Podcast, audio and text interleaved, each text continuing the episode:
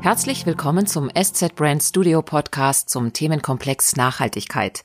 Diese Reihe aus Beiträgen und die Podcast-Folgen werden präsentiert von der HSBC. Schön, dass Sie zuhören.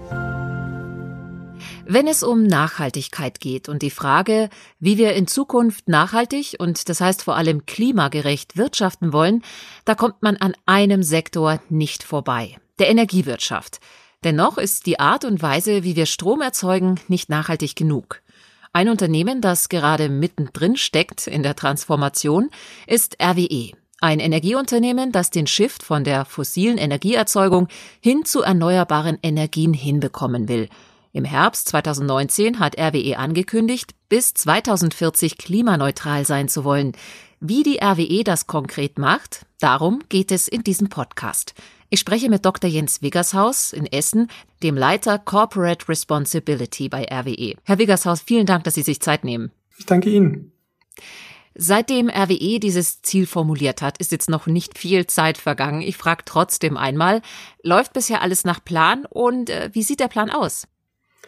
Also wir sehen uns voll auf Kurs. Wir gehören mittlerweile zu den führenden Anbietern erneuerbarer Energien. Bei Wind Offshore sind wir weltweit sogar die Nummer zwei und wir wollen diese Position weiter ausbauen. In den nächsten Jahren investieren wir fünf Milliarden Euro in erneuerbare Energien und davon insgesamt eine Milliarde Euro auch in Deutschland. Beim Thema CO2-Reduktion äh, kommen wir ebenfalls gut voran. Wir haben seit 2012 bis 2019 unsere CO2-Emissionen bereits mehr als halbiert und wollen bis 2030 das fortsetzen und so auf eine Minderung von 75 Prozent kommen. Unsere Kapazitäten beispielsweise an Steinkohlekraftwerken haben in den letzten Jahren deswegen um 70 Prozent reduziert.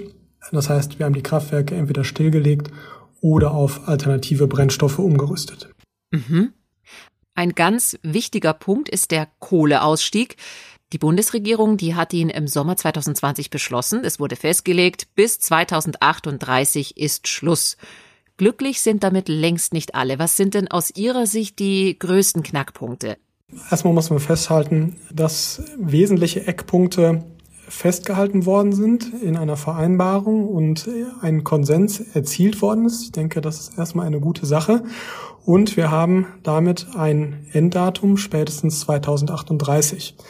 Ähm, das ist ein Datum, das gegebenenfalls vorgezogen werden kann. Äh, das hängt aber auch an bestimmten Rahmenbedingungen Beispielsweise, ob es uns gelingt, Versorgungssicherheit in Deutschland zu gewährleisten. Und da kommt es dann zum Beispiel darauf an, dass wir die erneuerbaren Energien schnell genug ausgebaut bekommen. Oder dass wir äh, Netzverbindungen, Leitungen von Nord nach Süd äh, schnell genug ausbauen. Und auch, dass es beim Thema Speicher vorangeht. Das heißt, je schneller wir uns diesen Themen widmen und diese vorantreiben, desto eher äh, können wir auch die Stromerzeugung dekarbonisieren. Und was man dabei äh, nicht aus den Augen verlieren darf, das ist eben auch der soziale Aspekt. Das heißt, der Strukturwandel in Regionen, die Menschen müssen wir mitnehmen. Das alles gilt es zu beachten. Insofern denke ich, haben wir den Rahmen jetzt geregelt. Es ist gut, dass wir einen Kompromiss haben. Und wie bei jedem guten Kompromiss, glaube ich, ist es nicht schlecht, dass alle äh, zu der Lösung zustimmen konnten. Also Politik, äh, NGOs, Betroffene und Unternehmen. Was das Thema Kohleausstieg angeht, da wächst auch der Druck der Gesellschaft, der breiten Öffentlichkeit immer mehr. Nicht zuletzt seit Fridays for Future, die Bewegung, die fordert einen früheren Kohleausstieg. Stichwort Fortführung Tagebau Garzweiler 2. Wie schwierig ist das für Sie? Stoßen Sie da an Grenzen in der Kommunikation? Also es ist ein, natürlich ein Sachverhalt, der lange diskutiert worden ist. Die Kohlekommission oder sogenannte Kohlekommission hat äh, sich mehr als zwei Jahre damit befasst und am Ende hat ein Ergebnis erarbeitet, zu dem auch Umweltverbände zugestimmt haben. Ähm, und ich denke, Augenmerk sollte jetzt erstmal darauf liegen, das auch umzusetzen. Wie gerade schon erläutert, geht es jetzt darum, möglichst auch alternative Energien auszubauen. Das heißt, Stromnetze auszubauen, erneuerbare Energien auszubauen in Deutschland. Und ähm, da wäre es gut, wenn ähm, die Beteiligten auch genauso sich dafür einsetzen würden, dass die Akzeptanz dafür in Deutschland steigt. Für RWE bedeutet das, dieser Kompromiss, dass wir zwei von drei Tagebauen stilllegen und äh, eine ganze Reihe von Kohlekraftwerken. Ähm, es bleibt damit nur noch ein Tagebau und das ist Garzweiler. Und bei dem hat auch die Bundesregierung festgestellt, dass dieser Tagebau energiewirtschaftlich notwendig ist. Das heißt, der Tagebau wird gebraucht, um die Stromversorgung in Deutschland sicherzustellen. Und insofern planen wir jetzt damit, diesen Tagebau weiter zu betreiben und ab 2030 dann äh, auch insgesamt noch drei Braunkohlekraftwerke. Hm, jetzt ist der Kohleausstieg nicht nur ein Thema, mit dem sich Deutschland beschäftigt, auch andere Länder. Dass es möglich ist, aus der Kohle auszusteigen, das sieht man am Beispiel Großbritannien. Äh, wie hat es denn dort funktioniert? Also den Strommarkt in Großbritannien, den kennen wir sehr gut. Wir sind dort seit Jahren selber vertreten mit äh, verschiedenen Kraftwerken und betreiben dort sowohl Gaskraftwerke als auch Anlagen erneuerbarer Energien. Der britische Strommarkt ist nur teilweise mit dem deutschen vergleichbar. Beispielsweise ist ein großer Unterschied, dass die Briten eben nicht aus der Kernenergie aussteigen, was wir in Deutschland eben bis Ende 2022 tun wollen. Ganz im Gegenteil, in Großbritannien soll Kernkraft sogar noch ausgebaut werden. Und zudem gilt auch, dass der Einsatz von Kohle zur Stromerzeugung in Großbritannien nie so eine Bedeutung hatte wie in Deutschland. Man kann aber auch auf der anderen Seite sich angucken, was ist gut gelaufen in Großbritannien ähm, und äh, wovon kann man gegebenenfalls lernen. Offshore-Windenergieausbau ist sicherlich ein Beispiel dafür. Rechnerisch wird es in Großbritannien möglich sein, bis zum Jahr 2030 alle Haushalte mit Strom aus Offshore-Windenergie zu versorgen. Und das ja, ist etwas, was damit zu tun hat, dass dort ein anderes Marktdesign vorliegt und äh, dass ähm, erneuerbare Energien auch über andere Methoden gefördert werden. Stichwort da ist sogenannte Contracts for Difference Modell, die für einen guten, planbaren Ausbau der Erneuerbaren sorgt und gleichzeitig die Strompreise im Rahmen hält. Also andere Länder, andere Gegebenheiten. Sie haben gerade Gaskraft erwähnt. Wie wichtig ist Erdgas in Ihrem Fahrplan? Also Gaskraft hat für uns eine große Bedeutung als Brückentechnologie. Sie hilft dabei, den Weg in ein erneuerbaren Zeitalter äh, zu ebnen. Ähm, eben dann, wenn der Wind nicht weht oder die Sonne nicht scheint, werden Kraftwerke gebraucht, die dann einspringen und Strom erzeugen können, solange wir eben noch keine Möglichkeit haben, erneuerbaren Strom ausreichend zu speichern. Über RWE sind heute äh, nach der Kapazität ungefähr Nummer drei in Europa, was Gaskraftwerke angeht und planen auch diese Gaskraftwerke weiter zu betreiben. Wir haben aber auch ganz klar vor Augen, dass wir das zukünftig mit grünem Gas tun wollen, das heißt CO2-neutral. Und ähm, wenn ich ein bisschen mehr auf Deutschland gucke, in Deutschland insgesamt sind ähm, eigentlich sehr gute Voraussetzungen gegeben. Wir haben eine gut ausgebaute Gasinfrastruktur, das Netz ist da, Speicher sind da. Und das sind dann auch die Voraussetzungen, die man vielleicht braucht, um diese Infrastruktur umzurüsten, wenn es zum Beispiel darum geht, äh, zukünftig Wasserstoff einzusetzen und dann als Brennstoff für Gaskraftwerke zu nutzen. Mhm. Ja, ein wichtiger Schritt für RWE war der Vollzug der 2018 angekündigten Transaktion mit E.ON. In der Folge wurde ihre Tochter Energy aufgeteilt. RWE hat das Ökostromgeschäft behalten und zudem die Sparte erneuerbare Energien von E.ON übernommen. Das grüne RWE-Portfolio ist dadurch ziemlich gewachsen. Was sind denn jetzt die weiteren Pläne? Wie viel macht grüne Energie bei RWE denn mittlerweile aus? Also wir sind heute schon einer der größten Ökostromerzeuger weltweit. Und äh, das macht auch einen immer größeren Anteil unserer Kraftwerkskapazität aus.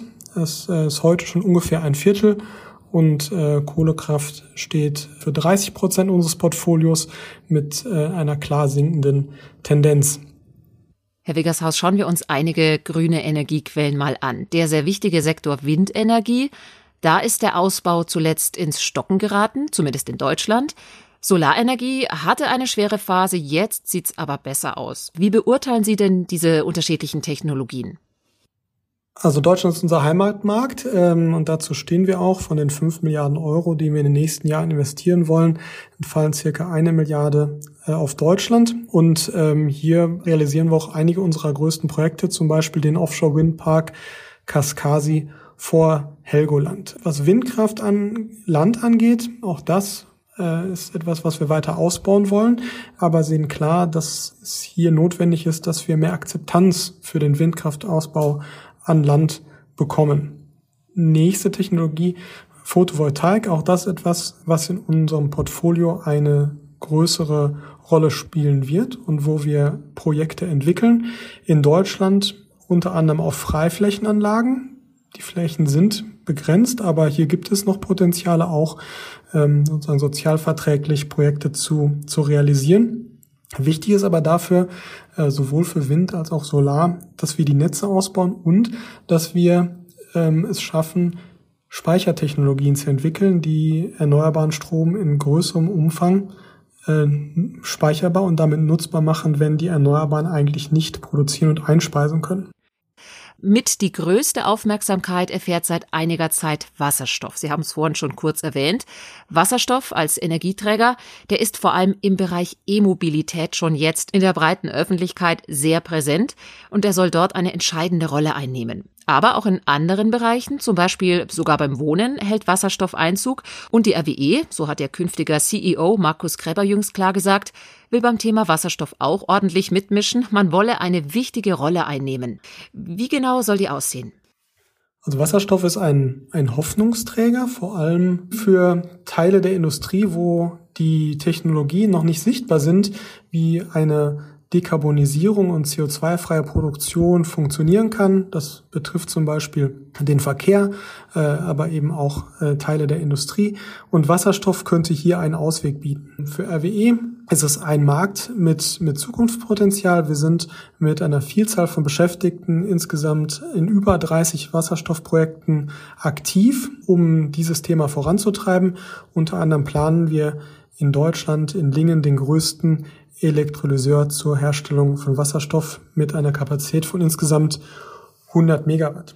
Wir sehen uns insgesamt bei RW einfach sehr gut aufgestellt bei diesem Thema, weil wir alle Bereiche der Wertschöpfungsstufe dabei abdecken können. Wir haben mit den Renewables eine Tochter, die den CO2-freien Strom erzeugen kann, den man braucht, um Wasserstoff herzustellen. Die RWE Generation ähm, besitzt das Know-how, um den Wasserstoff selber herzustellen. Und mit den Gasspeichern haben wir eine Möglichkeit, eben auch zukünftig Wasserstoff flexibel nutzbar zu machen. Und am Ende sind es auch unsere Gaskraftwerke, die grünen Wasserstoff einsetzen können, um CO2-frei Strom zu produzieren. Hm, wenn wir auf die bisherigen Beschlüsse oder Strategiepläne auf politischer Ebene schauen, der Bundesregierung wird diesbezüglich oftmals vorgeworfen, sie trage das Ziel der EU-Kommission, bis 2050 klimaneutral zu sein, zwar mit, aber sie habe keinen Plan dafür und vieles sei zu zaghaft. Zum Beispiel beim EEG, also beim Erneuerbare Energiegesetz, aber ebenso wird die Wasserstoffstrategie nicht nur von der Opposition, sondern auch von einigen Ökonomen als unambitioniert bezeichnet. Würden Sie sagen, die Politik geht nicht entschlossen genug vor? Also ich glaube, ich würde jetzt eher das Positive herausstellen und sagen, wir haben äh, sowohl von der EU-Kommission als auch von der Bundesregierung eine Wasserstoffstrategie vorgelegt bekommen. Das ist ein wichtiger Schritt äh, und der muss jetzt einfach mit Leben gefüllt werden. Und ich bin relativ optimistisch, dass das auch gelingen kann. Wir müssen jetzt einfach nur aus dem Plan mehr ins Konkrete kommen, um das weiterzuentwickeln. Und bezüglich EEG glaube ich, muss man im Hinterkopf haben, dass das EEG in Deutschland eine wichtige Rolle gespielt hat. Es hat dabei geholfen, die erneuerbaren Energien voranzutreiben, Kosteneffekte zu erzielen und so zu den Anlagen zu kommen, die wir heute in Deutschland auf den Dächern montiert und als Windräder montiert sehen. Gleichzeitig sollte man aber auch vielleicht jetzt die richtigen Schritte ziehen und zu sagen, wir brauchen für den weiteren Ausbau modernere Instrumente, die flexibler sind, die die Verfügbarkeit gesicherter Leistungen mehr einbeziehen und dann einfach äh, noch stärker auf den momentan notwendigen Ausbau erneuerbarer Energien ausgerichtet sind. Die Kunst, den Wandel schnell zu meistern, ist jetzt ein entscheidender Wettbewerbsvorteil. Das ist ein Satz, der in mehreren Nachhaltigkeitsberichten von RWE auftaucht, zumindest in zweien, und sich auf das Thema Zeit bezieht. Das Ziel, klimaneutral Energie zu produzieren, das haben sich auch andere gesetzt, unter anderem auch NBW. Die Baden-Württemberger möchten das bereits 2035 hinbekommen. Immer mehr Unternehmen gehen in die Richtung klimaneutral. Wie wichtig ist dieses Signal nach außen? Man sieht daran einfach, dass das Thema Klimawandel und Klimaschutz eine immer größere Bedeutung hat und Rolle spielt und dass Unternehmen sich damit beschäftigen. Und ich denke, das ist auch gut so, dass äh, das Unternehmen dies tun ähm, und Unternehmen den guten Beispielen folgen, die es dazu schon gibt. Ähm, aus meiner Sicht muss man einfach im Hinterkopf haben, dass Unternehmen von unterschiedlichen Punkten aus starten dabei. Und das sollte man auch berücksichtigen, wenn man äh, ihre Pläne und Ziele bewertet. Wichtig ist dabei, dass alle Unternehmen schauen, was können sie selber beitragen und sich auf den Weg machen, Emissionen zügig zu reduzieren. Neben dem Thema Energiewende geht es bei Nachhaltigkeit ja auch um die Bereiche Soziales, also unter anderem, wie geht es den Mitarbeitern und Governance, also wie nachhaltig ist die Unternehmensführung. Diese sogenannten ESG-Kriterien werden jährlich auch im Nachhaltigkeitsbericht dargelegt. Können Sie uns da ein Beispiel nennen, auf das RWE einen besonderen Fokus setzt? Natürlich haben Emissionen und Klimaschutz eine ganz besondere Bedeutung für RW. Das liegt an unserem Geschäftsmodell. Ähm, aber Nachhaltigkeit hat eben ganz viele Aspekte. Man sieht es, glaube ich, auch daran, dass die zum Beispiel die Sustainable Development Goals der UN haben insgesamt 169 Unterziele und decken sehr viele verschiedene Themen ab. Und wenn man sich Nachhaltigkeitsratings anschaut, dann versuchen diese auch diese vielfältigen Aspekte mit aufzugreifen und ähm, RWE schneidet auch dabei ähm, regelmäßig nicht schlecht ab. Aber wenn ich äh, sozusagen jetzt mal ein Beispiel herausgreifen soll, zum Beispiel aus dem Bereich Soziales, wir legen viel Wert auf Diversity, speziell auf die Förderung von Frauen. Das ist bei einem Unternehmen wie RWE, das können Sie sich vorstellen, eine Herausforderung. Wir sind technisch geprägt. Der Anteil an Männern in der Belegschaft ist hoch. Also Belegschaft haben wir nur 13 Prozent Frauen, aber der Anteil von Frauen in Führungspositionen lag Ende letzten Jahres immerhin schon bei 16 Prozent. Also ich denke, leisten wir als Unternehmen gute Arbeit. Letztes Beispiel dafür ist, dass wir mit Nana Seger ähm, das erste Mal jetzt eine Frau im Vorstand der RWE AG haben und in den Tochtergesellschaften, die darunter sich befinden, haben wir insgesamt vier Frauen äh, von 15 Vorständen. Ich denke, ähm, das ist ein großer Schritt in die richtige Richtung. Vielen Dank, Dr. Jens Wiggershaus, Leiter Corporate Responsibility bei RWE und Ihnen vielen Dank fürs Zuhören. Ich danke Ihnen.